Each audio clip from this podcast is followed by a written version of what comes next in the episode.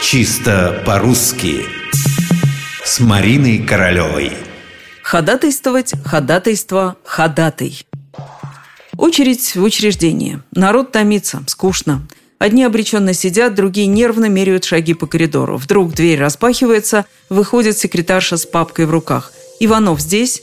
«Это я», – испуганно откликается Иванов. «Отклонили ваше ходатайство», – бросает секретарша и быстро исчезает.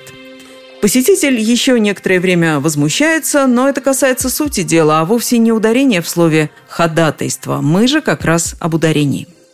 Ходатайство. Таково правильное произношение этого слова – Краткий словарь трудностей русского языка Яськовой разъясняет, что ходатайство – это документ, который содержит официальную просьбу о чем-нибудь. То есть упомянутый Иванов подал в это учреждение ходатайство, пришел узнать о его судьбе, а ему вдруг говорят, что его ходатайство отклонено.